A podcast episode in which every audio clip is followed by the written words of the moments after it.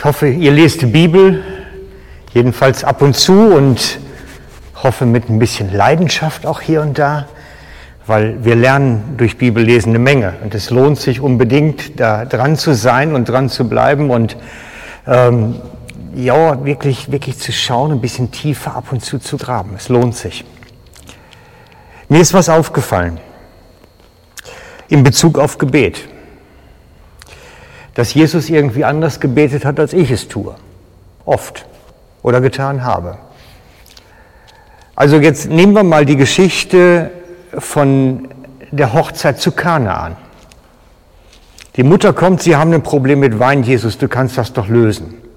Salopp gesagt. Was hat Jesus gemacht?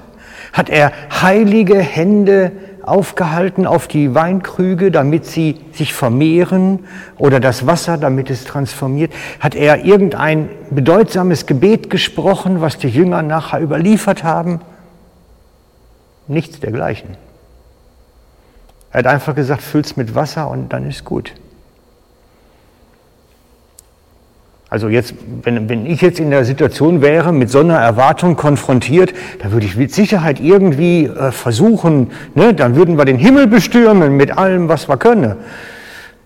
Vielleicht. Für Wein vielleicht auch nicht. Also ich mag Wein gerne, von daher ich hätte es vielleicht gemacht. Ihr, ihr versteht, was ich meine. Jesus hat ganz oft überhaupt nicht so gebetet, wie ich es tun würde. Auch, auch wenn Leute krank waren und zu ihm kamen, das war so, von ihm ging Kraft aus. Das heißt, die blutflüssige Frau hat ihn angelangt und es ging Kraft von ihm aus. Aber er hat ihr nicht die Hände aufgelegt oder irgendwas gemacht, sondern sie hat sich genommen. Und ich habe so zwei verschiedene Geschichten gesehen beim Dienst von Jesus und versuche mir daran so ein Beispiel zu nehmen. Einerseits hat Jesus Dinge gesehen, die Gott im Verborgenen vorbereitet hat und hat sie praktisch wie zur Ausführung gebracht dann. Er hat gesehen, da ist ein Fisch, der hat im Teich ein Geldstück im Mul. Das brauchen wir jetzt gerade für den Tempel. Und hat Petrus losgeschickt gefischen damit wir die Tempelsteuer bezahlen können. Andererseits hat er gesehen, wenn die Leute gebunden waren und Dämonen da drin waren und hat ihm geboten dann. Dann hat er nicht da gestanden, oh Herr, sende uns deine Himmelschere, damit der Mann frei wird, sondern er hat dem Dämon geboren, weil er, geboten, weil er Autorität hatte. Und ich entdecke immer mehr, es geht schon ein Stück um dieses Sehen.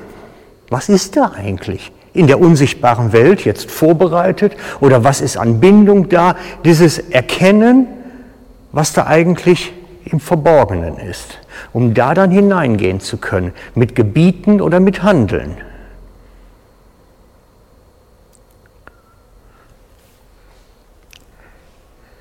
Ich habe eine Stelle rausgesucht für euch im zweiten König. Gabriel, der kriegt die Krise bei mir noch. Welche, welche Verse habe ich dir gegeben? Zweite Könige 5, ich glaube 26, ne? 25 bis 26, ja genau, den nehmen wir mal. Also es geht um Elisa und, Eli, äh, und, und seinen Diener Gehasi. Und äh, Gehasi hat Murks gemacht er wollte nicht, dass der reiche Syrer jetzt weggeht, ohne irgendwann ein bisschen was da lässt, so an Gold, Silber, Festgewänder. Und hat sich gedacht, wenn mein Chef das schon nicht haben möchte, ich will es haben und ich renne hinterher und hol's mir. Und das war natürlich gar nicht im Sinne von Elisa. Und dann kam Gehasi wieder zurück, nachdem er sich seine Sachen geholt hatte von dem reichen Syrer. Und dann sagt da steht geschrieben, er aber ging hinein und trat vor seinen Herrn, also vor Elisa. Da sprach Elisa zu ihm, woher kommst du, Gehasi? Er sprach, dein Knecht war weder hierhin noch dorthin gegangen, so hü und hi, ne, so. Ich war halt ein bisschen unterwegs. Genau. Er aber sagt zu ihm, also Elisa, ist nicht mein Geist mitgegangen? Mein Geist steht beim Luther Und beim Bruns, du hast, glaube ich, Schlachter genommen jetzt, ne? Ja, ja, genau. Schlachter ist mit dem Geist nicht ganz so. Der schreibt dann schon mal, ist mein Herz nicht mitgegangen. Aber es ist wirklich, er, er ist praktisch, er hat ihn gesehen, wie er zu dem Syrer geht und ihm bittet, Mensch, gib mir doch das Gold und Silber, was mein Chef nicht wollte, dann gib's doch mir. Und er sagt, Elisa, ist nicht mein Geist mit dir gegangen? Bin ich nicht bei dir gewesen? Bin ich nicht im Geist mit dir verbunden gewesen? Habe ich dich da nicht gesehen, wie du Seich machst? Dieses Sehen, das verborgene Sehen. Ich habe manchmal gedacht, die Frauen haben das irgendwie per naturell mitbekommen in die Wiege. Also ich konnte es bei meiner Mutter, als ich kleiner Bub war, immer, die hat immer gesehen, wenn ich der von hinten im Rücken die Zunge ausgestreckt habe, hat die das gesehen, wenn sie falsch rumstand. Die konnte das. Die hat auch gesehen, was sie nicht sehen konnte. Jedenfalls, was ich sagen möchte, ist, ich habe den Eindruck, dass wir lernen sollten zu sehen. Weil ich glaube, dass es für Gebetsdienst oder Gebetslebe oder so in der Kraft Gottes unterwegs sein essentiell, dass wir sehen können, was im Verborgenen ist. Jesus hat die ganze Zeit so gearbeitet. Er sagt im Johannes 5,19, die Reihenfolge stimmt nicht. Johannes 5,19, da antwortete Jesus, wahrlich, wahrlich, ich sage euch, der Sohn kann nichts von sich selber aus tun, sondern nur, was der Vater tun sieht. Denn was dieser tut, das tut gleicherweise der Sohn. Er hat das beschrieben.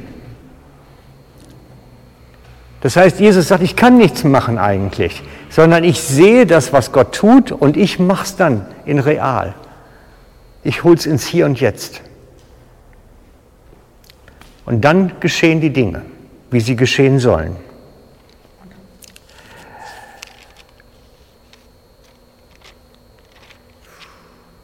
Und ich möchte euch heute Abend versuchen, das beizubringen. Kann ich sagen, das interessiert mich nicht, das will ich nicht, das ist mir alles heikel und gefährlich. Aber ich lade dich ein, komm doch mal mit und lerne mit den geistlichen Augen zu sehen. Denn das ist der Begriff dafür, dass man mit natürlichen Augen sehen kann und mit geistlichen Augen sehen kann. Und ich möchte euch versuchen, wie einen Schritt weiterzubringen, mit geistlichen Augen zu sehen.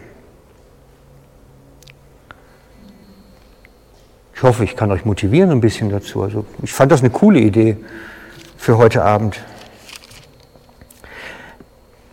Es gibt eine Grundbedingung, das ist die Erfüllung mit dem Heiligen Geist. Ohne den geht nichts und dessen sollten wir uns sicher sein. Also ohne einen Spirit in uns geht nichts grundsätzlich.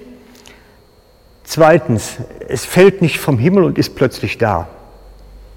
Das ist in den seltensten Fällen der Fall sondern es ist so, dass wie auch Timotheus, wir auch üben müssen. Bei Timotheus steht es drin im Timotheusbrief, dass er sich in den geistlichen Dingen üben soll oder trainieren soll. Das heißt, es braucht Übung. Wir denken manchmal, der Heilige Geist macht das schon irgendwie alles. Nein, Paulus schreibt an Timotheus, übe dich darin, trainiere. Und ich glaube, das ist mankisch wichtig. Auch ich muss trainieren. So, und dann nehme ich euch mit zu einer wichtigen Stelle wieder beim Elisa. Und die gibt uns einen Hinweis, einen kleinen technischen Hinweis, wie wir hineinwachsen können. Das ist 2. Könige 7, Vers 11 und 12.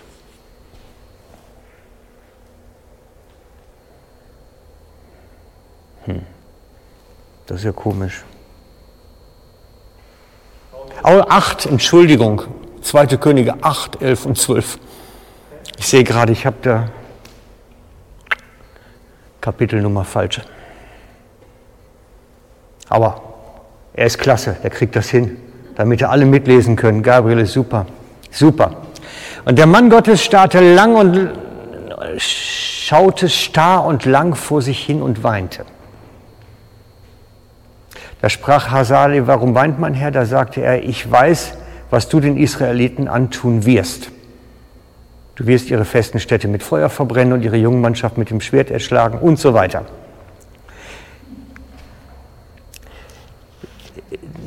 Ihr Text im Luther heißt eigentlich, Elisa starrte ihn an. Elisa starrte ihn eine ganze Zeit lang an, bis der Heerführer weinte und sich schämte. Nee, bis der Heerführer sich schämte und der Mann Gottes weinte. Mir ist das aufgefallen, dass die Leute, die in so einem Dienst sind, der Ertraut, als er hier war, oder andere Propheten, die schließen die Augen beim Beten nicht. Also sie schließen die Augen nicht, wenn sie zum Beispiel für, für jemanden beten oder die Hände auflegen. Das machen sie nicht. Sondern sie fixieren die Leute. Und wer hier war und Ertraut in Aktion gesehen hat, hat beobachtet, dass er eine ganze Zeit lang mit den Personen erst redet. Geplänkel, hätte ich gesagt, eigentlich nichts Bedeutsames. Aber er hat dann Zeit, die Leute wie, wie zu fixieren, mit den Blicken zu fixieren und so einen Tunnelblick zu bekommen. Und ich kenne das so, dass dann plötzlich Dinge sichtbar werden in dem gesamten Bild, wenn ich was fixiere, dass ich dann plötzlich mehr sehen kann, als da eigentlich ist. Da erweitert sich das Sichtfeld das ist, als wenn plötzlich so ein Filter, so eine, so eine, Brille davor kommt, dass man etwas zusätzlich sehen kann. Darum mache ich euch Mut, doch beim Beten mal für euch, wenn ihr jetzt auch, wenn wir gleich in der Anbetung sind, nicht unbedingt die Augen zu schließen, sondern sie offen zu halten und dann entweder einander anzuschauen oder irgendwo in eine Richtung zu schauen, etwas zu fixieren. Müsst nicht mich fixieren, das lohnt sich nicht. Aber wirklich mal so einen Tunnelblick zu nehmen und dann Gott bitten, hey, zeig mir mal ein bisschen mehr. Und als Alternative, wenn er merkt, das funktioniert nicht, dann auch wirklich sagen, Herr, zeig mir doch etwas von deinem Himmel, von deinem Reich. Es ist oftmals ganz tolle Momente, wo Gott sich ein Stück auch zeigt, uns im Geist.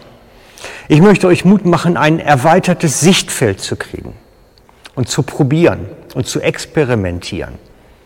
Weil es lohnt sich, wir können darüber viel, viel mehr machen, als wir heute praktizieren.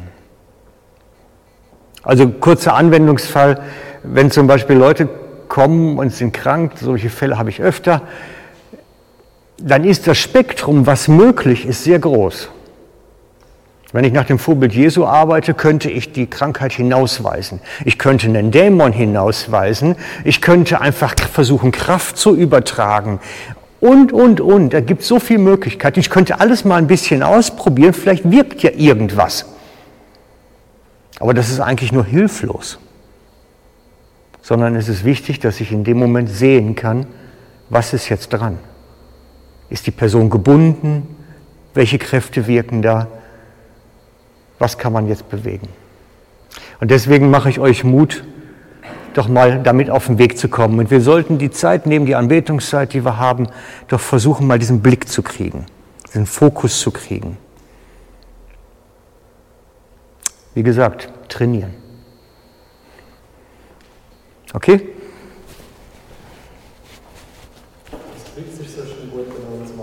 Das ist gut, tipptopp. Super.